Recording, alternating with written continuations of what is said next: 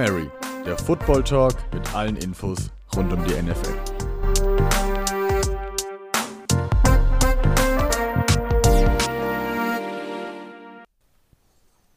Hallo und herzlich willkommen hier bei unserer Week 12 Recap beim Hail Mary Football Talk. Ich persönlich, ich komme aus einer relativ kurzen Nacht, äh, denn gestern Nacht war ja noch ein Spiel, über das wir auch noch ein bisschen genauer reden werden im Verlauf der Sendung.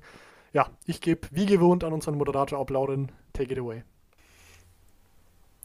Ja, war gestern für dich ein bisschen wild, für mich nicht. Äh, ich habe mir das Spiel nicht angeschaut, bin sehr stolz auf mich, dass ich das nicht gemacht habe. Habe mir heute natürlich aber die Extended Highlights angeschaut. Ich war immer noch stolz, dass ich es mir nicht komplett angeschaut habe. Also ich habe da nichts verpasst und äh, ja.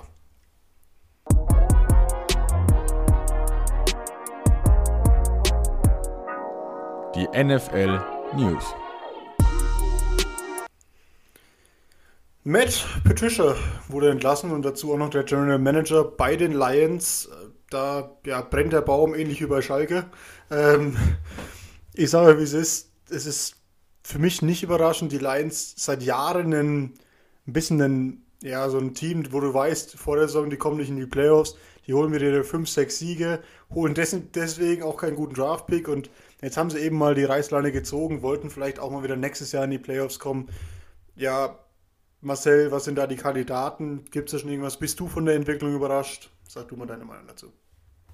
Nee, also tatsächlich muss man sagen, wenn man die letzten Spiele gesehen hat, da waren wirklich im Prinzip sehr viele Niederlagen, darunter das eine Spiel, was sie zu null verloren haben. Also es hat sich dann doch schon ein bisschen angedeutet, muss man sagen. Was natürlich, wenn man die, die Lions ein bisschen länger verfolgt, ein bisschen schade ist, ist, dass der Headcoach davor, der entlassen wurde für Matt Patricia, das war nämlich Jim Caldwell, der kam mit einem deutlich besseren Rekord oder hatte einen deutlich besseren Rekord zu dem Zeitpunkt, als er entlassen wurde, als den, den äh, Matt Patricia momentan hat. Zu Kandidaten kann ich momentan leider noch gar nichts sagen. Da habe ich jetzt noch gar nicht wirklich so genau gehört, äh, was da jetzt abgehen soll.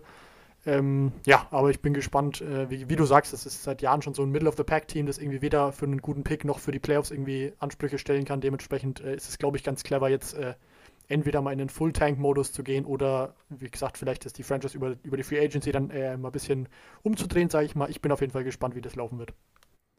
Ja, Matt Patricia kam ja mit vielen Vorschusslorbeeren nach ähm, Detroit als Defensive Coordinator von den Patriots, wo er gerade den Super Bowl gewonnen hatte. Und irgendwie, das hat er jetzt wirklich nie erfüllt. Und es war jetzt auch Zeit, dass sie die Reißleine gezogen haben. Eigentlich in ein talentiertes Team mit einem talentierten Quarterback, auch mit ihrem Franchise-Quarterback Matthew Stafford haben es nie wirklich dann aufs Feld gebracht und ich denke auch nicht, dass sie, also das, die hatten ein, äh, haben ein ambitioniertes, äh, eine ambitionierte Ownership, die unbedingt mal in die Playoffs wollten, haben sie auch vor der Saison ganz klar bekannt gegeben, wenn Matt, Matt Patricia nicht in die Playoffs kommt mit dem Team, ist er weg, jetzt ist er weg. Ich kann mir nicht vorstellen, dass die Lions nochmal einen Defensive Coordinator oder also einen Defensive-Minded Head Coach holen. Denn wenn sie immer so offensiv da reingehen, dann wollen sie jetzt wahrscheinlich auch mal guten und offensiven Football sehen und den hast du halt über Jahre jetzt mit Matt Patricia nicht gehabt. Ja, ähm, ich sage, wie es ist. Ich habe da jetzt ein paar Namen auch gelesen. Äh, Jim Harbour, der, der, Bruder von John Harbour, war ein Kandidat, aber der, der, ist aktuell noch erfolgreicher Coach bei einem College. Also der ist wahrscheinlich nicht verfügbar. Eric Bieniemy von den Chiefs ist ja seit Jahren ein Kandidat für einen, ja, für einen Head Coach Seat quasi bei irgendeinem Team. Da wäre jetzt natürlich seine Chance. Aber gehst du von dem Super Bowl ähm, was auch wieder dieses Jahr ein Contender ist, zu den Lions als Head Coach. Ich denke, bei den Chiefs wird er auch nicht ganz schlecht verdienen. Klar, wenn er das Spotlight mal will, wird er da hingehen. Die wollen ihn bestimmt auch bekommen, aber aktuell kann ich euch noch nicht sagen, wen sie da nehmen und ja, mal gucken, wo es mit den Lions hingeht. So, die Bears haben wir schon ein paar Mal durch den Dreck gezogen, quasi in den letzten Wochen im Podcast. Jetzt wackelt der Stuhl von Matt Nagy bei den Bears, die jetzt fünf Spiele am Stück verloren haben. Hm, man muss dazu sagen, Matt Nagy vor zwei Jahren noch in der ersten Saison von Khalil Mack waren sie 13 und 3. Ähm, Coach of the Year ist er da gewesen. Niklas, wie kam es zu diesem Abfall von den Bears? Ja, die Bears, ne? Also Mitch Trubisky als Quarterback zu draften war, glaube ich, so der Anfang vom Ende. Also wenn sie damals einen, äh, einen Deshaun Watson oder einen Patrick Mahomes genommen hätten, könnten sie jetzt wo, woanders stehen und könnten jetzt vielleicht Super Bowl-Contender sein, also absoluter Contender. Und jetzt haben sie halt einen Mitch Trubisky, für den sie ja noch viel Draftkapital auf, Draft aufgegeben haben. Ähm, und ja, also es hätte vieles anders laufen können. Sie hatten ja mal eine erfolgreiche Saison, wo die Defense einfach überragend war. Aber letztendlich Keiner. Also, wie gesagt, ich denke, dass der Trubisky-Draft ähm, der Anfang vom Ende war bei den Bears. Ja, ich denke, es ist halt auch wirklich viel verlangt. Jetzt momentan die letzten Wochen, finde ich, sieht man zum ersten Mal seit wirklich langer, langer Zeit, dass die, dass die weitestgehend überragende Bears Defense über Jahre hinweg schon jetzt langsam ein bisschen aufhört oder es ein bisschen nicht mehr schafft, sage ich jetzt mal, die, die Offense zu tragen. Denn es ist ja eigentlich schon seit, seit Jahren, wie gesagt, so, dass die Offense da eher so ein bisschen der, ja, bisschen der, der runterziehende Faktor ist und die Defense halt um Khalil Mack etc., die, die das Ganze da noch am, am Laufen gehalten haben. Jetzt auch zu Beginn der Saison haben die eigentlich die Spiele gewonnen, größtenteils für mich kommt es jetzt auch wenig überraschend. Ich habe ja schon vor geraumer Zeit gesagt, dass die Bears für mich nicht da sind, wo sie hingehören. Mit dem, vom Record her zumindest. Jetzt, wie gesagt, die fünf Niederlagen in Folge, die setzt natürlich dann auch ganz schön hart. Dementsprechend wird es mich da auch nicht wundern, wenn die sich demnächst bzw. nach der Saison neu orientieren werden, coachtechnisch. Der Anna kruschelt da schon wieder an seinen Mandel drum. Wahnsinn, mitten im Podcast. Äh, ja, gut. Da war es klar, dass es zum, irgendwann zu einem Schritt kommen wird, wenn sie weiter so unerfolgreich sind, weil die Bears ja immer noch für mich verwirrenderweise diese Ansprüche haben aus der Saison von, äh, von 2018, 19 und da eben noch so ein Playoff-Contender im, im Geist der Sinne war mit Mitch Trubisky und Nick Foles in der aktuellen Form, wirst du da nicht reinkommen. Da kann Khalil Mack in die Defense noch so gut sein. Deswegen, ja, vielleicht bringt ein neuer Headcoach mal neuen Schwung rein. Gleiches wird man sich für, äh, für die Jaguars wünschen, wo jetzt auch der äh, Headcoach Marone ja quasi auf dem fallenden Ast ist, weil man eben jetzt schon zwei Saisons am Stück unerfolgreich war. Und ja, Marcel, auch das wahrscheinlich eher weniger überraschend. Ja, dass es da den, den äh, Coach trifft, ist tatsächlich doch ein bisschen überraschend, muss ich sagen, für mich. Denn eigentlich fand ich, war das seit Beginn der Saison relativ klar, dass die Jaguars in Richtung frühen Pick schauen. Also, dass da die Saison nicht erfolgreich wird, ist dann doch nicht so überraschend, muss ich ganz klar sagen. Man hat vieles weggegeben. Ähm, ja, Gakwe hat man sich vor der Saison, ja die ganze Geschichte mit den, mit den ganzen persönlichen Problemen zwischen äh, Owner und, und Gakwe den hat man weggegeben, dann offensiv, defensiv. Man hat einfach vieles weggegeben. Dazu sich nicht irgendwie versucht, einen, sage ich jetzt mal, einen First, also einen richtigen First-Quarterback zu holen, hat immer noch das Risiko genommen mit, äh, mit Gardner Minshew, hat jetzt auch Luton teilweise gestartet. Also ich, für mich ist es da weniger überraschend, dass es sportlich nicht so läuft. Dementsprechend auch die, die Coach, Coach-Situation da noch am überraschendsten, würde ich sagen. Ja, aber das ist für mich das Problem in der Liga und auch in vielen anderen Sportarten äh, Wenn es nicht funktioniert, ist meistens der Coach der, der als erstes fallen gelassen wird. Und deswegen finde ich den Schritt bei den, bei den Lions ja so interessant, dass wenigstens Coach und GM gefeuert haben, weil sie da offensichtlich gar nicht mehr mit der Struktur zufrieden sind. Aber ja, dass es da Doug Marone trifft, ist wahrscheinlich ein bisschen unfair, aber mal gucken. Es wäre den Jaguars mal zu wünschen, dass wir wieder eine bessere Saison haben, die kommenden Jahre. Ja, aber bei den Jaguars ist jetzt auch nicht nur. Sorry die Mandeln. Ähm, Jaguars, äh, bei Jaguars ist nicht nur äh, Doug Marone, also der ist bis zum Saisonende ist er noch sicher auf seinem Platz quasi. Und ähm, den äh, GM haben sie jetzt rausgeworfen. Also Doug Marone darf die Saison noch beenden, hat er auch vom Owner versichert bekommen. Aber der GM muss jetzt dran glauben. Also, ja, die Jaguars ziehen jetzt die Reißleine. Eigentlich hätte man letztes Jahr schon gedacht, dass Doug Marone auch nicht in diese Saison gehen darf. Aber ja, jetzt, ähm, die waren von Anfang an ein Kandidat für einen hohen Pick. Jetzt darf dann wahrscheinlich nächstes Jahr der neue äh, Coach sich dann seinen neuen Quarterback aussuchen und es könnte vielleicht ja Justin Fields werden. Muss ich aber ganz kurz auch nochmal zwischen sagen, bin ich auch nicht der größte Fan von so Jobgarantien bis Saisonende, denn es ist halt schließlich so, je mehr Vorbereitungszeit, das haben ja letztes Jahr, meine ich, die Panthers so fabriziert, dass sie dann den Coach schon ein bisschen früher vor Saisonende geschmissen haben, dass sich der Neue schon ein bisschen äh, akklimatisieren kann, schon ein bisschen eingewöhnen kann. Da bin ich dann größerer Fan von dem, von der Herangehensweise, aber wie das genau, wie das genau dann gelöst wird, soll natürlich jedes Franchise für sich entscheiden. Probleme gab es nicht nur in Sachen Coaching-Bereich in, in der letzten Woche, sondern auch mal wieder wegen Verletzungen. Und diesmal hat es Niklas ganz schwer getroffen, weil sich Danny Dimes verletzt hat, hat eine Hamstring-Verletzung, also ein, am hinteren Oberschenkel, hat es bei ihm offensichtlich im Spiel gezwickt. Er ist dann auch rausgegangen, wurde dann quasi in Anführungszeichen gebencht, beziehungsweise ersetzt halt von äh, Colin McCoy, der dann ja die Giants dann doch noch irgendwie zum Sieg gebracht hat, wobei dann natürlich auch großer Teil äh, den Running Backs und vor allem auch der Defense gegeben werden muss, die dann das Spiel quasi gewonnen hat. Aber Niklas, ich weiß, du hast da auch noch keine genaueren Informationen, aber nehmen uns doch bitte mal und die Hörer vor allem mit, wie da der, der Prozess ist zum kommenden Sonntag, wo man ja auf die Seahawks trifft, die offensichtlich auch schlagbar sind aktuell. Also wie schaut es aus mit Daniel Jones, wird er spielen können? Was denkst du, was hoffst du vor allem, was würde das bedeuten, wenn er nicht spielen kann? Ja, also gestern, beziehungsweise, also gestern wurde ein MRT gemacht, die genauen ähm, Ergebnisse sind noch gar nicht raus. Es ist nur bisher rausgekommen, dass er keine, keine schwerwiegende äh, Hamstring-Verletzung Verletzung sich zugezogen hat, sondern, äh, oder Hamstring, ähm, sondern es nur, also es war nur ein, kle ein, kleines Problem. Es könnte sein, Joe Judge war auch schon zuversichtlich, dass er vielleicht am Wochenende schon wieder spielen kann gegen die Seahawks. Es wäre halt enorm wichtig, dass die Giants auf Daniel Jones zurückgreifen können. Einfach durch die Leistungen, die er jetzt in den letzten Wochen gezeigt hat, ist er einfach unverzichtbar für das Team geworden.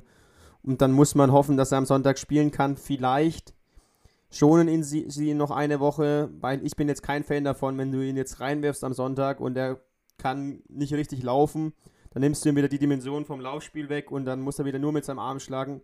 Da sehe ich ihn noch nicht so gut, dass er in den Team jetzt komplett nur auf der einen Dimension mit seinem Arm schlagen kann, weil vor allem das Laufspiel ihn auch ausmacht. Also ich denke, nur wenn er komplett fit ist, würde ich ihn spielen lassen. Colt McCoy hat dann hat keinen überragenden Eindruck gemacht, aber es war okay als Game Manager für mich auch wichtig in der Sache, dass du eben, wie du schon sagst, ihn komplett fit spielen lässt. Aber was mich an Danny Dimes mittlerweile so, so ja, überrascht und auch erfreut ist, einfach mal zu sehen, dass ein Quarterback, der offensichtlich angeschlagen ist, drauf bleibt und unbedingt, also diese Determination hat, dass er das Spiel gewinnen will, dass er sein Team weiterhelfen will, der bleibt da drauf, der humpelt. Ich meine, wer das gesehen hat, der, der hat einen Pass noch angebracht, da stand er in der Pocket, sieben Mann sind auf ihn zugerannt, der konnte sich nicht bewegen offensichtlich, und hat dann irgendwie noch einen Dreierpass angebracht und dann ist er wieder rausgehumpelt, kam nochmal, hat einen Ball geworfen, ist er wieder rausgehumpelt. Also der wollte unbedingt, der will es unbedingt. Und das ist, glaube ich, so der letzte Schritt für die Giants, dass sie doch kein Quarterback, also war ja in den letzten Wochen mehrfach die Debatte, brauchen die Giants einen neuen Quarterback, haben wir ja auch drüber geredet, als wir die Haskins, Kauser und sowas geredet haben, über die Second-Year-Quarterbacks generell. Aber ich sag, die Giants brauchen keinen neuen, weil wenn du einen Franchise-Quarterback hast, der sich so einen Arsch aufreißt und auch in den letzten Wochen so verbessert hat, dann bist du für die kommenden Jahre für mich relativ gut aufgestellt. Das ist ja auch schön zu sehen aus Fansicht, dass sich dein Quarterback, dein Franchise-Quarterback so fürs Team reinwirft und so versucht fürs Team zu kämpfen, dass da, dass, ähm, dass er auf jeden Fall das Spiel gewinnen will. Er hat jetzt die Chance, in die Playoffs zu kommen und das will er einfach unbedingt. Das siehst du mit dem, mit dem Herzblut und so, mit dem, dem er spielt. Einfach schön zu sehen, auch aus, aus Fansicht.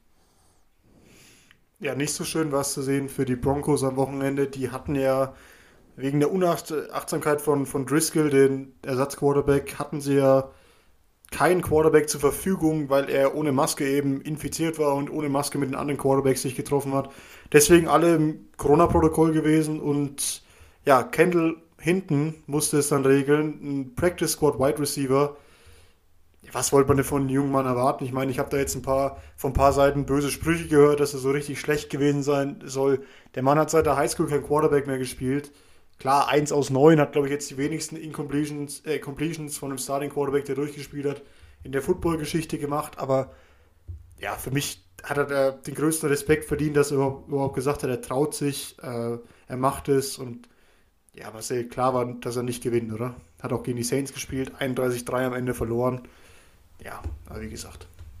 Ja, zunächst ganz, äh, ganz rein sportlich fangen wir mal an. Natürlich sah er nicht aus wie ein Starting Quarterback in der NFL. Das ist aber gar kein, gar kein Wunder. Da darf man ihn auch nicht zu, nicht zu viel kritisieren. Äh, eine kleine Vorgeschichte noch. Die Broncos hatten versucht, Rob Calabrese, den äh, Offensive Quality Control Coach, äh, noch zu aktivieren quasi für das Spiel, dass sie da jemand haben, der ein bisschen in der Materie drin ist, der auch schon mal Quarterback gespielt hat. Das wurde von der NFL verneint. Dementsprechend mussten sie da eben doch den Weg gehen. Ja, wie gesagt, also man darf den, den jungen Mann auf keinen Fall kritisieren. Er hat auch danach gesagt, er hat sich natürlich sein NFL-Debüt deutlich anders vorgestellt. Es kommt natürlich nicht immer, wie man, wie man das will.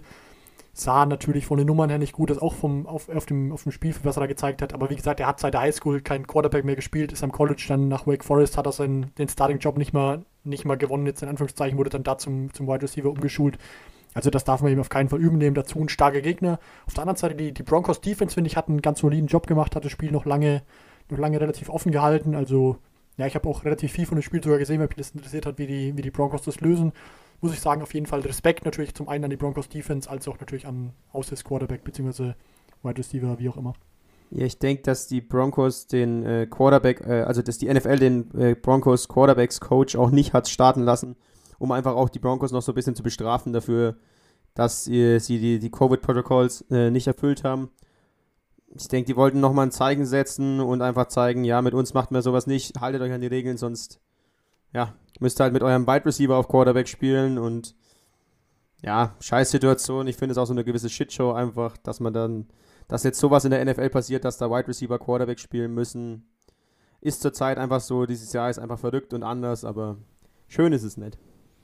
Ja, ich habe jetzt auch keine Stats im Kopf, aber auch im Gegen auf der anderen Seite Taysom Hill ja auch nicht für seine, für seine wahnsinnig vielen Passing Yards, bekannt. Ich würde jetzt einfach mal tippen, dass es das Spiel wahrscheinlich eine der Spiele war in der NFL-Geschichte mit den wenigsten Passing Yards von Quarterbacks, außer halt vielleicht ein Schneespiel in Buffalo, aber es war wirklich verrückt zu sehen. Beide, beide Teams haben natürlich auch die Konzepte voll versucht, die Quarterbacks zum Laufen zu bringen. Dann haben die, die Broncos auch viel versucht, Wildcat zu spielen, ähm, mit zwei Running Backs daneben aufgestellt, als Quarterback und Running Back mit, äh, In äh, mit äh, Ingram, sag ich schon, mit Gordon, der dann eben wieder fit war. Also sie haben wirklich viel versucht. Klar hat am Ende nicht gereicht, aber mein Respekt vor die Broncos, dass sie das auch noch so hingebracht haben, so einen einigermaßen okayen Gameplan aufzustellen. Um dir ganz kurz noch beizupflichten, es gab 91 Passing Yards in dem Spiel, also das dürfte dann tatsächlich schon fast ein, ein Negativrekord sein. Ein Rekord in Sachen Spielverschiebungen hat wahrscheinlich jetzt bald das Ravens gegen Steelers Spiel. Wir haben ja davon berichtet, dass es auf Sonntag geschoben wurde von Donnerstag, dann auf Dienstag von Sonntag. Und jetzt ist es eben soweit, dass es noch einen Tag nach hinten verschoben haben, von heute eben auf morgen, auf Mittwoch. Äh, bleibt halt zu bezweifeln, ob das wirklich dann stattfindet. Vor allem äh, ist es halt für die NFL ein bisschen ein Problem, weil das Spiel, die Ravens müssten eigentlich am Donnerstag gegen, gegen die Cowboys noch spielen im Thursday Night. Das wird dann wahrscheinlich auch noch aufgeschoben. Also es wird langsam ein bisschen eine Terminsache für, äh, ja, für die NFL, die sie da lösen müssen. Marcel, du willst unbedingt was dazu sagen? Ja, genau, wollte mich da direkt melden. Und zwar habe ich nämlich äh, schon mal mich vorbereitet gerade eben und habe schon mal geschaut, das Spiel äh, Thursday Night eigentlich Dallas gegen Baltimore. Natürlich müssen die Ravens dann nicht Back-to-Back -back spielen an zwei Tagen hintereinander, sondern das Spiel ist schon auf Mittwoch, die Woche drauf quasi, auf den 9. Dezember verschoben. Äh, die folgenden Spiele dann momentan noch, äh, noch da auf dem Stand, wo sie, wo sie davor quasi waren, da noch nichts verschoben. Aber auf jeden Fall ist das Thursday Night Spiel schon jetzt verschoben auf den Mittwoch drauf. Wie gesagt, ob das erste Spiel jetzt mal stattfinden wird, das bleibt dennoch in den Sternen. Ich denke, dass es jetzt dann doch durchziehen werden weil sonst kommt man da wirklich in Teufelsküche. Ja, da verstehe ich aber die NFL aktuell auch nicht, was sie da jetzt vorhaben. Klar ist das schon ein bisschen organisatorische Arbeit und alles und ähm, man müsste auch irgendwie das, den, also der Super Bowl soll auf Teufel komm raus halt an dem Tag bleiben, an dem 1. Februarwochenende. Aber ich verstehe nicht, warum sie nicht einfach eine Woche hinten dranhängen, dann eine Woche 18 quasi machen, dann noch alle Spiele reinhauen, die noch gespielt werden müssen, anstatt dass sie das jetzt auf Teufel komm raus Mittwoch, Mittwoch Dienstag spielen lassen. Also, das, ja, aus meiner zumal Sicht. Man ja, zumal ja. man ja ganz klar sagen muss, zu, äh, der, der Super Bowl wäre ja auch nicht wirklich äh, in der Gefahr von, von so einer Verschiebung, denn es gibt ja dieses Jahr keinen Pro Bowl, zumindest keinen klassischen Pro Bowl, der gespielt wird. Dementsprechend hat man ja ohnehin eine Woche, die man, die man quasi frei hat. Ähm, weiß nicht, wenn man den Super Bowl dann quasi da belassen würde, hätte man zwar keine Beiweg für die beiden Super Bowl-Teams, aber ich glaube, da müsste man in so einer Situation wie dieses Jahr halt auch mal drauf verzichten. Das wäre auf jeden Fall möglich. Ich wäre auch momentan eher Fan von so einer Woche 18 quasi mit allen ausgefallenen Spielen, um die nachzuholen. Ja, wie die NFL das jetzt regeln wird, schätze ich mal davon aus, davon abhängen, wie jetzt die Entwicklung mit Sachen Corona die nächsten Wochen sein wird. Ja, vor allem ein bisschen verwirrend, weil die NFL ja vor der Saison noch angekündigt hat, man will früh genug anfangen, man will eben im September noch anfangen, dass man diese Woche nach hinten hat, wo man theoretisch noch aufschieben kann, wenn viele Spiele ausfallen. Also für mich völlig verwirrend, weil man das nicht einfach macht, weil wir sind mittlerweile in Woche 13. Also es ist nicht so, als wären da noch 15 Wochen am Stück, die du noch durchbringen musst, sondern du könntest jetzt, wenn noch 6, 7 Spiele ausfallen, sagst du halt, da spielen noch 6, 7 Mannschaften, diese 14 Mannschaften dann der Woche 18. Warum nicht? Keine Ahnung, da ist die NFL vielleicht ein bisschen altmodisch, dass sie eben nur 17 Wochen haben wollen. Muss man vielleicht auch sich mal Gedanken darüber machen, ob das so viel Sinn macht, vor allem für die Teams natürlich für die Steelers und Ravens nicht einfach, wenn dein Spiel sechsmal verschoben wird, gefühlt. Auf sechs Tage nach hinten jetzt. Das die ganze die Vorbereitung ist komplett anders. Du warst ja eigentlich mit deinem Gameplan schon fertig. Jetzt musst du dich dann auch wieder bei der Steelers-Seite darauf einstellen, dass den Ravens andere Leute spielen. Also es macht Sinn, Teams nicht einfacher und ja, ich hoffe einfach, dass die NFL das in den kommenden Wochen ein bisschen eleganter löst vielleicht. Kommen wir auch gleich zum kommenden Wochenende und eben ja, ein Vorausblick auf na, einen Rückblick, Entschuldigung, kommen wir zur letzten Woche natürlich. Wo bin, wo bin ich jetzt? Die, die Wochen gehen aktuell so schnell rum, dass ich, dass ich mal beim, beim falschen Banner quasi war, bei, dem falsch, bei der falschen äh, Art der Zusammenfassung. Wir kommen natürlich zum Rückblick von Woche 12. Ähm, haben uns da wieder ein paar Spiele rausgepackt, die wir da ein bisschen genauer analysieren werden. Und fangen da gleich mal an mit, ja, Marcells quasi zweit Lieblingsteam, weil er sein Lieblings-Running Back der Liga mitspielt. Die Titans und die Colts sind äh, aufeinander getroffen. Die Titans haben die Colts mit dem Laufspiel, mit Derrick Henry komplett zerpflückt. Wir haben es ja schon so ein bisschen angedeutet mit der Verletzung von, ähm, mit dem Ausfall von DeForest Buckner. Da dachten wir schon, dass es vielleicht Probleme gibt gegen den Lauf, aber Marcel, du kannst ja vielleicht ein bisschen mitnehmen, dass es so große Probleme gibt, haben wir dann auch nicht gedacht. Ja, also er verwundert auch mich die letzten Wochen immer wieder des Öfteren, äh, der, der Derrick Henry, der King Henry, wie ich ihn gerne nenne, hat wieder ein absurdes Spiel gehabt, äh, hat letztendlich das Spiel auch fast alleine, alleine gewonnen, möchte ich sagen. War auch ein heißer Kandidat äh, in Sachen Hail Mary Football Talk Player of the Week quasi. Da gibt es dann aber einen anderen, da kommen wir später dazu. Ähm, ja, zunächst die reinen Fakten. 178 Yards, drei Touchdowns ist für einen Running Back dann doch schon ein ganz guter Arbeitsnachweis, möchte ich sagen. Allerdings, um jetzt nicht zu viel, ich habe schon zu viel gelobt von, äh, zu viel Lob auf Derrick Henry, glaube ich, dieses Jahr äh, zu viel Lobgesang quasi gemacht. Dementsprechend noch einem anderen, den man rausheben kann, das ist AJ Brown, der Second-Year-Receiver, wenn ich mich nicht täusche, der auch schon wieder 98 Yards und Touchdown hatte. Also auch der spielt richtig gut. Wie gesagt, für mich war es generell überraschend, dass die Tennessee Titans wieder so stark waren, das Spiel gewinnen konnten. Jetzt wieder auf einem, auf einem Top, eine Top-Situation einfach haben in Sachen Playoffs. Äh, fand ich sehr gut, muss ich sagen, hat mich dennoch überrascht. Aber Derrick Henry natürlich, um das nochmal abschließend zu sagen, wieder der X-Faktor. Ja, man kann sagen, also die Titans schlagen die Colts mit 25, 26, äh, 45 zu 26, sind jetzt wieder on top von, äh, von der, lass mich mit AFC South mit das sein. Auf jeden Fall, ähm, ja, mit ihrem äh, 8-3-Rekord, wichtiges Spiel, wichtiger Sieg. Und wenn du halt diesen Derrick Henry hast und dann fehlt die Forrest Buckner, ist das halt ein, ein sehr gutes Matchup gewesen für die Titans und das haben sie dann auch ausgenutzt. Man hat es auch gesehen, nachdem er schon, glaube ich, zwei Touchdowns hatte, Derrick Henry, gab es ein Display mit Ryan Tannehill an der, an der Goal-Line. Haben sie angetäuschte Ballübergabe zu Derrick Henry, die ganze Defense. Wir müssen jetzt da reinspringen, sonst kriegen wir den sowieso nicht gestoppt. Dann zieht äh, Tannehill den Ball raus, läuft alleine in die Endzone. Man sieht einfach, was für einen Impact Derrick Henry hat und wie sehr die Defenses versuchen, den zu stoppen und selbst das schaffen sie nicht. Riesenspiel von ihm verdient der Sieg und jetzt sieht es bei den Titans wieder sehr nach Playoffs aus. Die Colts müssen sich reinhängen, dass sie vielleicht noch an die Titans rankommen oder zumindest ähm, über ihren Rekord in die Playoffs kommen. Für mich aber doch sehr auffällig auch in den letzten Wochen, dass die Titans sehr abhängig davon sind, ob sie das Laufspiel integrieren können oder eben nicht. Klar, es gibt viele andere Teams in der NFL, die sind ähnlich abhängig davon. Ich denke nur mal an die Vikings, aber bei den Titans ist es für mich besonders auffällig. Immer wenn Derrick Henry ein richtig gutes Spiel hat, gewinnen sie die Spiele und wenn er ein bisschen gestoppt wird von der Defense, schauen sie eher schlechter aus, weil sie dann eben mehr passen müssen bei dritten und lang. Und da ist eben Tennell trotz einer guten Saison, die er bis jetzt hat, nicht so effektiv wie andere Quarterbacks vielleicht in der Liga. Und ja, man muss natürlich sagen, die haben sehr, sehr gut ausgenutzt, dass die Forrest Buckner ähm, gefehlt hat in der Defense. Und ich finde, man hat auch in dem Spiel wieder klar gemerkt, was der für einen Impact in das Team reingebracht hat, wenn der mal ausfällt, was da wegbricht in der Defense gegen den Lauf, aber auch natürlich gegen den Pass, wenn er viel Druck durch die Mitte bringt. Ähm, ist unglaublich, in dem ersten Jahr bei dem Team so viel Impact zu haben. Einfach ein guter Trade gewesen von den Colts. Cardinals gegen Patriots. Da haben wir eigentlich alle gesagt, das war's mit, dem, mit den Patriots und den Playoffs. Die Cardinals ja, gehen weiter in der spannenden NFC West und, quasi tragen da die, die Siege mit den anderen Teams, beziehungsweise die Division-Siege mit den anderen Teams weiter aus, haben aber federn lassen. Die Vögel lassen federn und ja, die Patriots schlagen die Cardinals mit 20 zu 17.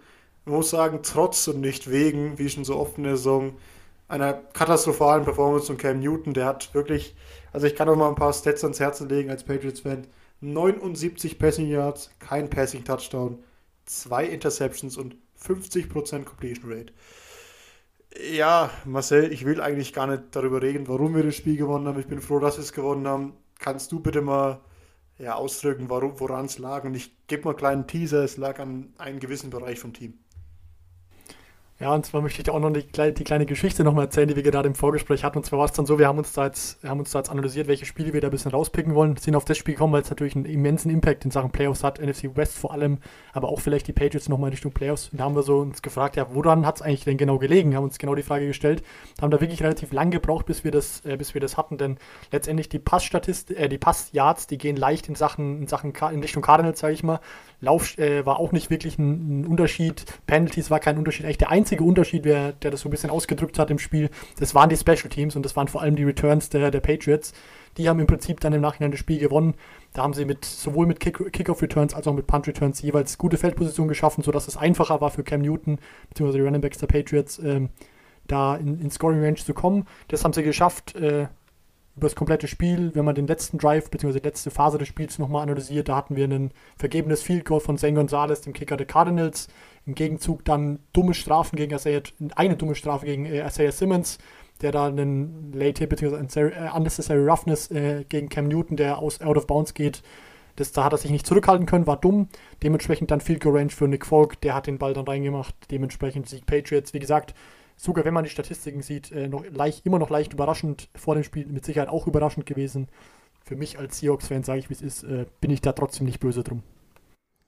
Wir hatten jetzt äh, letzte Woche gesagt, ja gut, die Patriots haben jetzt gegen die Texans verloren, jetzt ist der Playoff-Zug abgefahren und plötzlich aus dem Nichts schlagen die Patriots dann die Cardinals. Äh, ich weiß nicht, da wird der Lauren gleich noch was dazu sagen, wie man das als Fan so erlebt, die aktuelle Saison, aber wir haben ja schon äh, oft darüber geredet es ist einfach ein Wechselbad der Gefühle dieses Jahr. Cam Newton, ja, die Ansprüche, also der Super Cam Newton ist er auf keinen Fall mehr. Er, er macht mehr nur noch das Nötigste und dann ist es, glaube ich, auch wahnsinnig vieles Coaching von Bill Belichick. Der macht da einen riesen Job. Was jetzt diese Woche mit Kyler Murray los war, ich weiß es nicht. Vielleicht hat ihn auch noch die kleine Verletzung aus dem Seahawks-Spiel an der Schulter ein bisschen beeinträchtigt. Aber selbst dann war es kein gutes Spiel. Sie hatten Kurz vor der Pause waren die Cardinals an der Goal-Line. Ein Yard hätten sie noch gebraucht. Sind für den vierten Versuch, äh, vierten Versuch gegangen. Gab es dann einen Goal-Line-Stand von der Patriots Defense. Sehr wichtiges Play. Und in der zweiten Halbzeit haben die Patriots dann den Ball bekommen.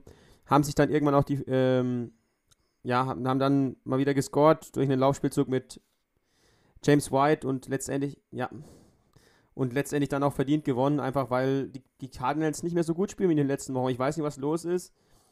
Äh, die NFC West ist auf jeden Fall, ja, ein Up and Down. Am Anfang sehen die Seahawks gut aus, dann die Cardinals, dann die Rams, zu denen wir auch gleich noch kommen. Und plötzlich gibt es dann so ein Drop-Off, dann haben sie mal ein, zwei schlechte Spiele, zwei, drei und ja, in der NFC West ist alles möglich. Ich würde auch die Seahawks noch nicht als safen äh, ja, Division-Sieger sehen, aber ja, da haben wir noch genug dazu zu sagen zu den Teams. Du sprichst es genau an, was du am Anfang deines Takes gesagt hast. Äh, nicht Cam gewinnt die Spiele, sondern einfach Bill Belichick mittlerweile, der vor allem defense-technisch mit, mit einem Coordinator einen wunderbaren Job macht.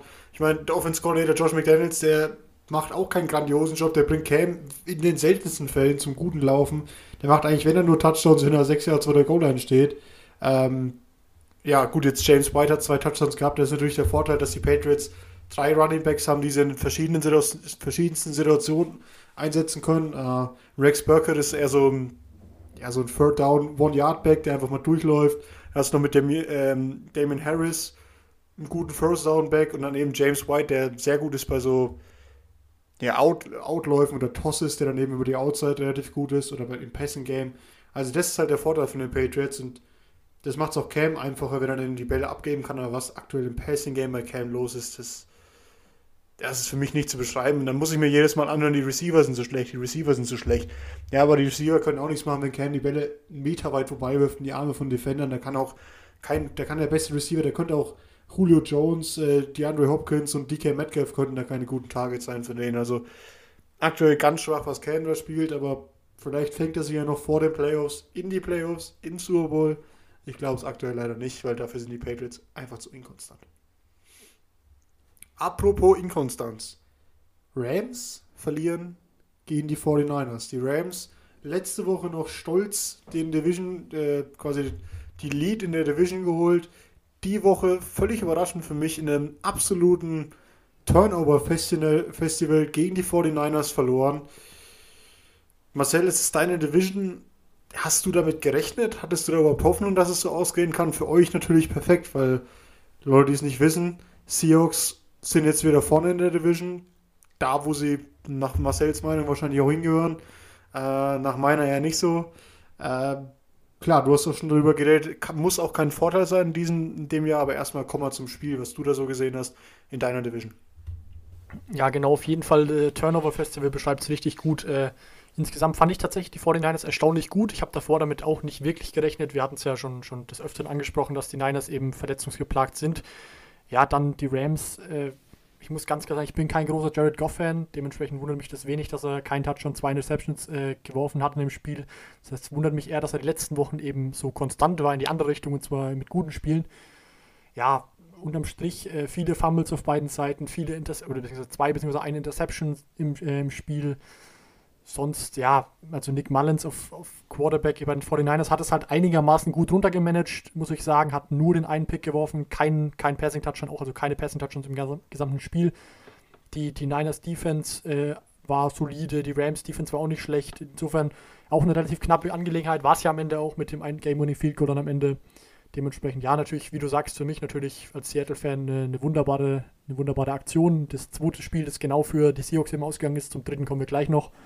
Äh, dementsprechend, ja, ich als Seahawks-Fan bin da auf jeden Fall auch sehr, sehr glücklich mit dem Ausgang.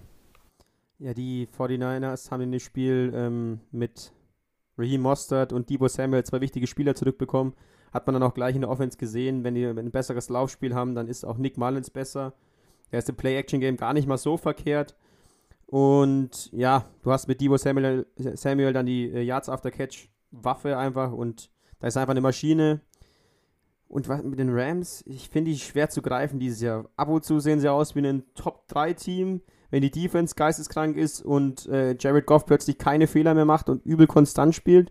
Und dann hast du diese Woche gegen die, gegen die 49ers und plötzlich ist Jared Goff wieder Jared Goff und ja, spielt gefühlt wie Carson Wentz. Also schwer, die Rams irgendwie einzuschätzen. Ähm, ich, mich hat es überrascht, aber letztendlich ein verdienter Sieg für die 49ers die, ich denke nicht, dass sie nochmal in den Playoffs eingreifen können, aber die machen die NFC West auf jeden Fall spannender, durch, wenn sie solche Spiele holen, wie zum Beispiel gegen die Rams jetzt. Die spielen ja nochmal gegen die Rams, spielen, glaube ich, auch nochmal gegen die Cardinals. Also, die 49ers muss man erstmal schlagen und so seine Siege hat er kämpfen. Mich überrascht vor allem die Defense von den 49ers. Ich meine, die ist so verletzungsgeprägt. Ist gefühlt, die komplette Defense-Line ist verletzt.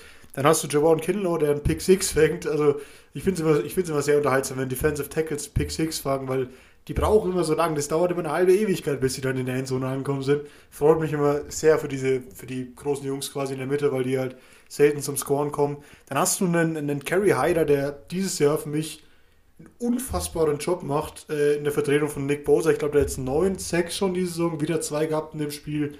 Spielt großartig das Jahr, den hatte ich letztes Jahr gar nicht auf dem Schirm. Ähm, ja, und wie gesagt, Defense Game an sich. Ich meine, auch Aaron Donald hat, glaube ich, vor einem äh, Fumble Return Touchdown wieder einen Strip Sack gehabt gegen Nick Mullins. Ähm, also da sind wirklich zwei exzellente Defenses aufeinander getroffen. Bei einer wussten wir schon, bei der anderen, die kommen jetzt immer wieder besser in Schwung, weil da eben auch wieder ein paar verletzte Spieler zurückkommen.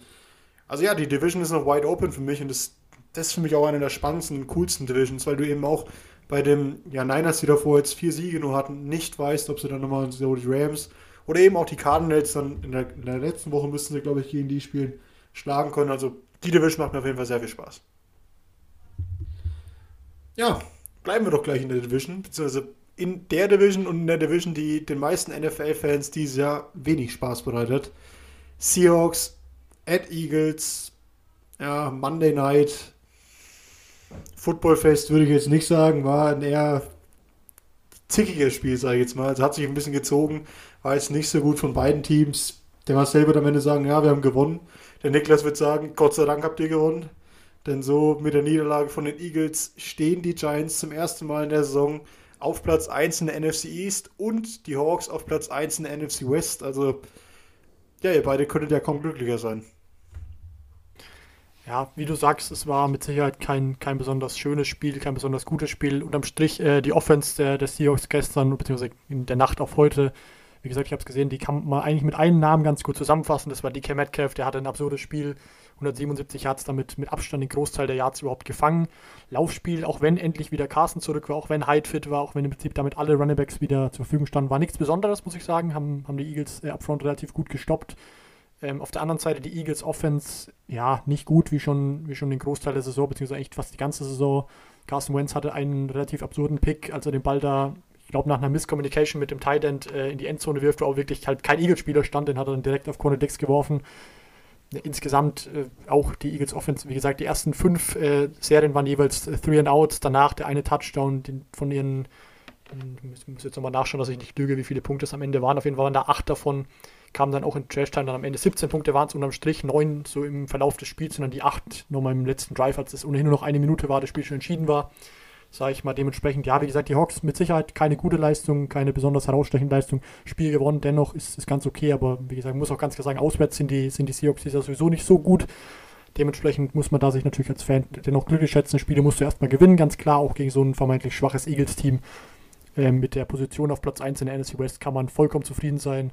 Jetzt gebe ich aber mal weiter zum, zum Giants-Fan, der mit den Hufen schaut und glaube ich gleich jemanden vom Bus werfen wird. Carson Wentz ist einfach eine Frechheit. Also mal ganz im Ernst. Ich weiß nicht, was die Eagles, was die Eagles noch vorhaben mit also klar, der, der war mal gut, der hat einen teuren Vertrag, der muss den musst du auch spielen lassen, aber wenn ich Woche für Woche sehe, wie katastrophal Carson Wentz ist, wie viel schlechter kann denn eigentlich Jalen Hurts sein? Sie haben einen jungen Quarterback gedraftet dieses Jahr in der zweiten Runde mit Jalen Hurts und der könnte, also ich weiß nicht, so, also er hatte gestern auch, ähm, es gab die ersten fünf, äh, fünf Pässe, ich habe das äh, Anfang vom Spiel also von Anfang an äh, in der 40-Minuten-Version habe ich es angeschaut. Die ersten fünf oder sechs Pässe von Carson Wentz waren alle scheiße, alle incomplete. Einfach katastrophal, was er da auf, äh, auf, aufs, aufs, Feld gebracht hat. Dann äh, äh, Ende erstes Quarter oder so war mal kurz Jalen Hurts auf dem Feld, hat einen Pass bekommen, den hat er angebracht. Also nachdem Carson Wentz mal wieder eine Incompletion hatte. Äh, Jalen Hurts bringt einen Pass an. Nächster Spielzug, Eagles bringen wieder Carson Wentz, wieder incomplete. Punt. Also ich weiß, ich weiß nicht. Äh, die Eagles wollen entweder nicht oder sie. Also sie können nicht, kann man auch nicht sagen, aber ich verstehe es nicht, wie man nicht mal äh, Jalen Hurts das Vertrauen geben kann, weil er kann gar nicht schlechter sein als Carson Wentz. Carson Wentz ist für mich aktuell der schlechteste Quarterback in der NFL. Es, äh, es gibt wirklich keinen, der aktuell schlechter spielt. Für mich auch immer schockierend, was für äh, Totalausfälle Carson Wentz da noch manchmal in in so Spielen hat. Wie du schon sagst, ich glaube, die ersten sieben Versuche hat er sieben Incompletions geworfen. Der Pick, ich weiß nicht, wer von euch sich daran noch erinnert, ähm, Dominic Rogers Cromarty hat mal einen gefangen in, der, in London, glaube ich, gegen die Jaguars, als er noch bei den Giants gespielt hat. Da hat Black Bortles einen Ball in die Endzone geworfen. Da war wirklich niemand von den, von den Jaguars, aber vier Giants, die jetzt nicht drum streiten können, wer den Ball fängt. An das hat mich das ein bisschen erinnert. Ich, ich muss jede Woche in den Kommentaren liest du dann immer so, ja, Carson Wentz kann nichts dafür, die O-Line ist doch so schlecht, die Receiver sind doch so schlecht. Ja, aber die waren doch letztes Jahr auch schon schlecht, die waren doch vor zwei Jahren auch schon meistens schlecht und verletzt. Also andere Teams bei Joe Burrow, da, da heißt dann, ja, Joe Burrow hat nur zwei Siege geholt, ja. Aber Joe Burrow spielt auch mit einer schlechten O-Line. Klar, die Receiver sind ein bisschen besser oder hat gespielt, jetzt ja leider verletzt. Aber ich, ich sehe gerade aktuell nicht, wie man Carson Wentz mit so einem teuren Vertrag noch länger halten kann und rechtfertigen kann. Vor allem, weil, wie du sagst, du hast halt mit, mit Hurts einen, ja, einen Quarterback hinten dran, der durchaus Potenzial hat und dann den nicht öfter einzubinden, wenn halt Wentz wieder mal so einen komplett Katastrophentag hat wie gestern. Also, ja, mal gucken, wie lange sich die Eagles das noch anschauen. Wentz gefällt mir nicht nur aktuell nicht, er missfällt mir aktuell sehr und es macht mir auch überhaupt keinen Spaß, ihn zuzuschauen.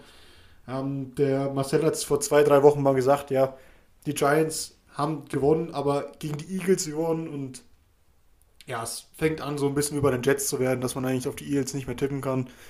Wenn die weiter so katastrophal spielen, dann werden sie auch dieses Jahr kein Spiel mehr gewinnen.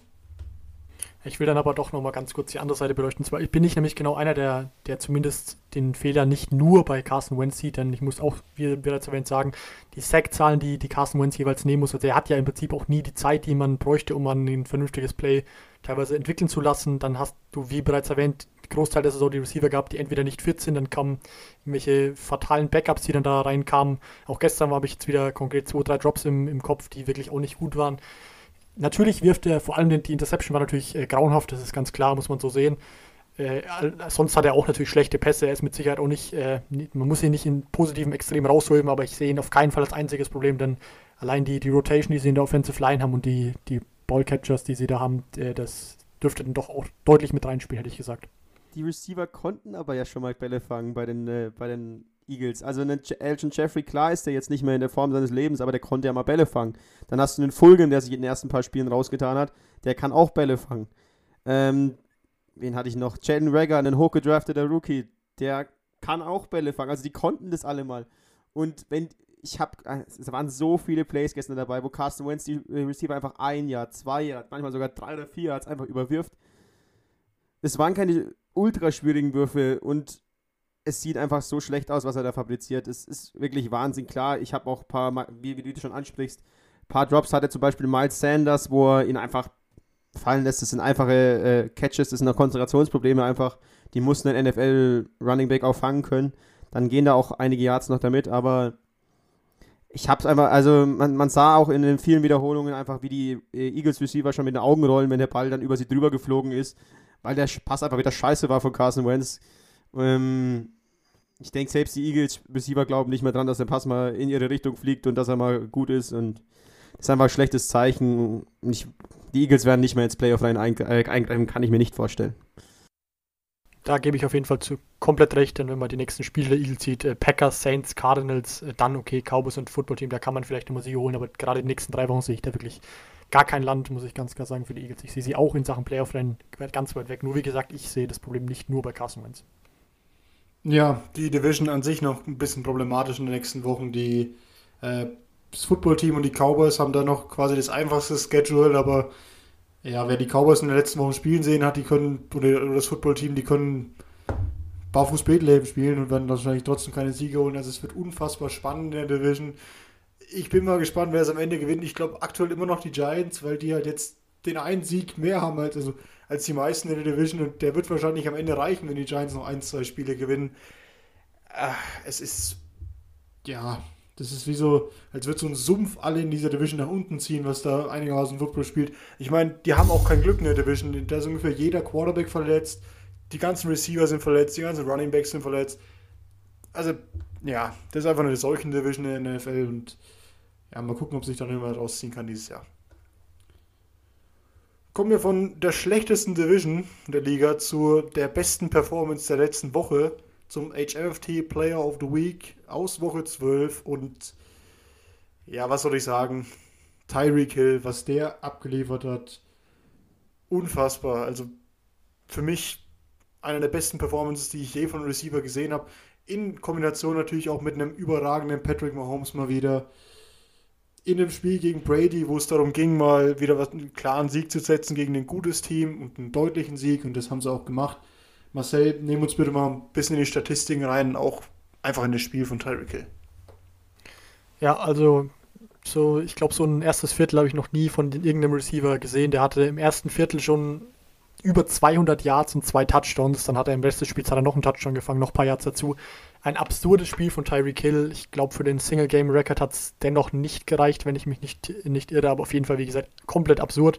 Äh, hat da mit den beiden langen Pässen, die er gefangen hat, die, die Secondary der Tampa Bay Buccaneers wirklich grauenhaft aussehen lassen. Die waren komplett überfordert mit, mit Tyreek Hill, muss man ganz, ganz deutlich sagen. Am Ende, wie gesagt, waren es dann sogar 269 Yards auf 13 Catches, drei Touchdowns wie gesagt, wir hatten davor, hatte ich schon meinen mein Case gemacht in, der, in unserer kleinen Gruppe für, für ähm, den Player of the Week äh, in King Henry nämlich. Und dann kommt eben so ein erstes Viertel von, von Tyreek Hill. Da war es im Prinzip schon klar, wer die Kiste gewinnen wird. Wieder mal vollkommen verdient, eine absurde Performance von Tyreek Hill. Dementsprechend, ja, Hey Mary Football Talk, Player of the Week. Was für ein Spiel von Tyreek Hill einfach. Das ist Wahnsinn, was er da, was er da aufs Feld gezaubert hat. Und ich glaube, das Spiel hat ganz gut auch zusammengefasst, ähm, mit welcher Leichtigkeit er das auch macht oder mit welcher Leichtig Leichtigkeit die Chiefs allgemein in der Offense spielen, dass er dann vor seinem zweiten Touchdown eiskalt und äh, ja, weiß ich nicht, schadenfroh de, nach, äh, noch während dem Spielzug einen Backflip in die Endzone macht zum Touchdown. Zeigt einfach, wie viel Spaß die Chiefs beim Footballspielen haben und wie viel Spaß das einfach auch ein Receiver machen muss, mit Patrick Mahomes Football zu spielen. Wahnsinnsspiel von Tyreek Hill, verdient der Play of the Week. Zu der Aktion muss ich sagen, da hätte ich mich auch nicht beschwert, sondern sogar ein bisschen gefreut, wenn es da wenigstens eine Taunting-Strafe gegeben hätte. Ich meine, klar, gönnen den Jungs den Spaß, aber ich meine, wenn du den Vergleich siehst, nicht, nicht, dass ich dafür bin, dass sowas generell geht, aber Josh Allen hat eine Taunting-Strafe bekommen, weil er einen Ball, nachdem er einen Touchdown gemacht hat, auf den Boden gedreht hat und äh, also 10 Yards Entfernung stand irgendein, irgendein Gegenspieler. Also dafür gab es eine Taunting-Strafe. Dann hätte man das vielleicht auch bestrafen können. Klar, lass den Jungs den Spaß, bin ich eh dafür. Warum soll man jubeln oder, oder sowas bestrafen? Aber wenn es die NFL immer wieder so macht, da sieht man wieder, wie inkonsequent es von einem Rescue Call wird, teilweise komplett dieses Jahr schon. Ähm, aber wie gesagt, ich muss noch eine kleine Anekdote erzählen zu dem Spiel und vor allem zu Tyreek Hill und Patrick Mahomes.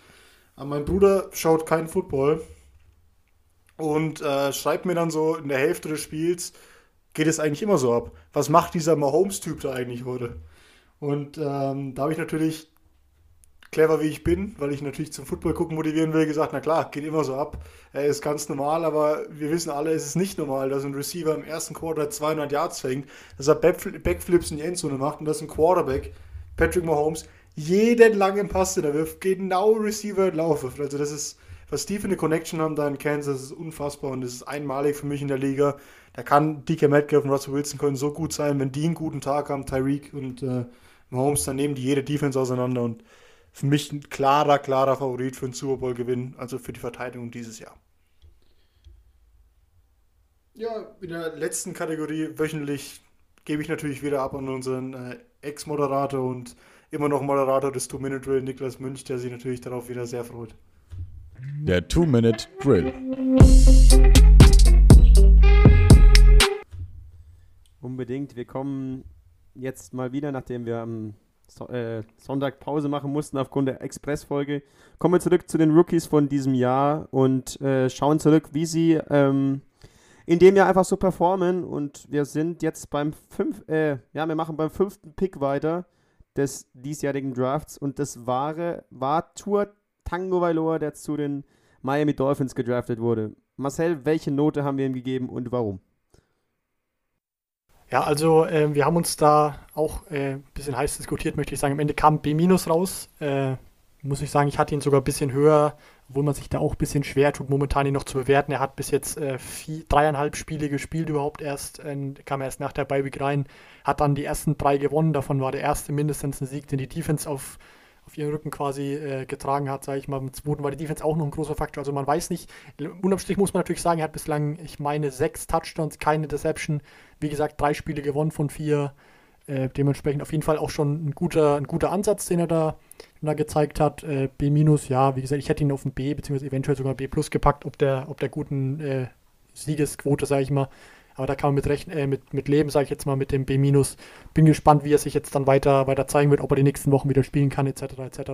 Für mich auf jeden Fall ein sehr vielversprechender Quarterback, der auch schon gezeigt hat, was er, was er leisten kann.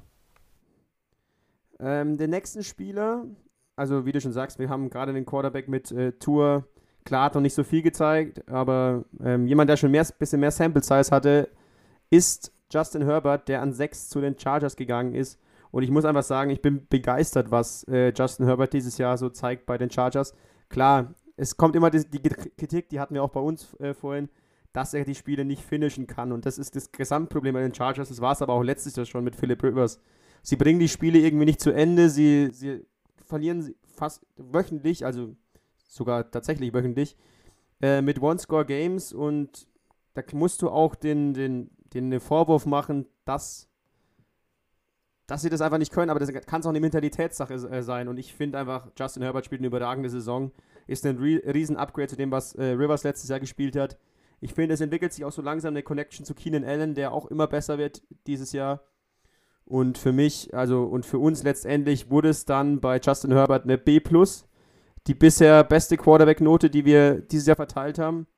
Und für mich verdient und Laude macht dann weiter mit, äh, mit der Defense. Mit der Defense und Derek Brown, Defensive Tackle, Nummer 7 Pick dieses Jahr von den Carolina Panthers. Und für uns hat der, auch wenn die Panthers keine gute Saison haben, weil sie logischerweise auch mit äh, CMC, mit Christian McCaffrey eine Key-Verletzung in der Offense hatten, der länger raus war, einen, einen super Eindruck in der ersten Saison. Der ist, wie wir es gedacht haben, wir haben es glaube ich schon vor, im Draft, äh, also nach dem Draft haben wir es alle gesagt, der ist unfassbar explosive gegen den Lauf und einfach ja, der, durch die Mitte brauchst du gegen die Panthers nicht laufen, wenn dann Derek Brown steht. Der macht dir alles kaputt, was du durch die Mitte läufst. Ist unfassbar explosiv, kommt schnell raus beim Snap, äh, schiebt regelmäßig O-Liner durch die Gegend. Also der ist einfach eine Disruptive Force und der gefällt mir sehr, sehr gut. Und deswegen für uns auch ein B. Und wenn die Panthers dann nochmal ein bisschen was in die Offense reinholen, vielleicht auch die Defense noch, ja gut, haben sie auch verstärkt mit Jeremy Chin, der auch zwei Interceptions Übrigens, kurze Nebeninformation noch, ich weiß, Two-Minute-Drill. Jeremy Chin, erster Defense-Spieler aller Zeiten, der in Back-to-Back-Plays äh, zwei, Intercept äh, zwei Touchdowns gemacht hat, nämlich zwei Fumble äh. Also den kann man auch nochmal rausheben. Aber wie gesagt, Derek Brown für uns ein B und macht einen klasse Eindruck dieses Jahr.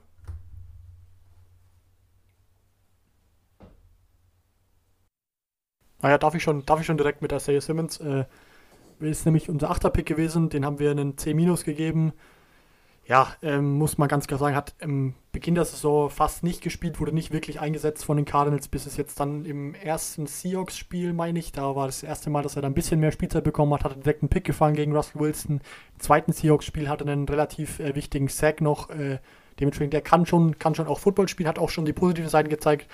Was allerdings natürlich zu dem eher schlechten C- jetzt führt, ist konkrete Performance im letzten Spiel, als er das Spiel dann letztendlich verloren hat, mit wenig Zeit auf der Uhr. Wie gesagt, dieses komplett unnötige ähm, Late-Hit, Unnecessary Roughness äh, wo er dann, wie gesagt, dann dazu beiträgt, dass die Patriots in Field Goal Range kommen, das Spiel, äh, Spiel gewinnen, die Cardinals dann verlieren. Dementsprechend da war, es geht auf seine Kappe, die Niederlage, muss man, muss man dann doch so deutlich sagen ja, deswegen dann doch so, so ein schlechtes Rating, sag ich mal. Der hat auf jeden Fall Potenzial. Ich glaube, auch wenn der mehr zeigen kann, mehr spielen darf, dann wird er auch noch, äh, noch sich verbessern. Ich glaube, es kann ein solider Linebacker in der Liga werden.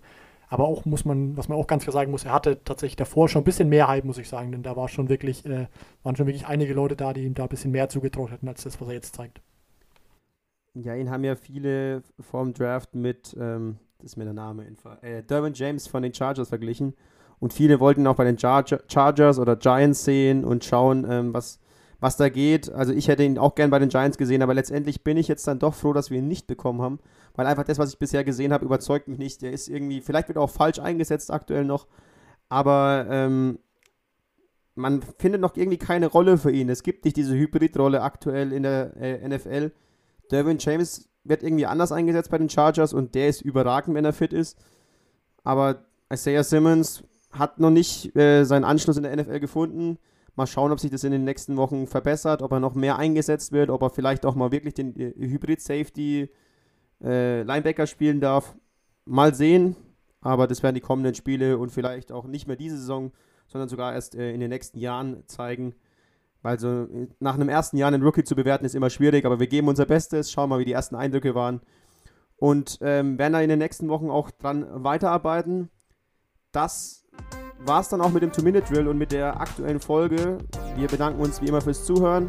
Hören uns diese Woche tatsächlich dann doch nochmal bei, äh, bei der Preview für die Woche 13. Denn das Spiel der Giants gegen die Seahawks steht ja bekanntlich an und das müssen wir auf jeden Fall anteasern und ähm, euch da, dafür heiß machen, denn wir hoffen, dass es ein äh, geiles Spiel wird und dass Daniel Jones fit ist. Und sonst danke fürs Zuhören. Ciao, ciao, Servus. Jetzt nimmt er mir meine Verabschiedung weg, ich glaub's ja nicht. Dann sage ich jetzt bis zum nächsten Mal. Macht's gut.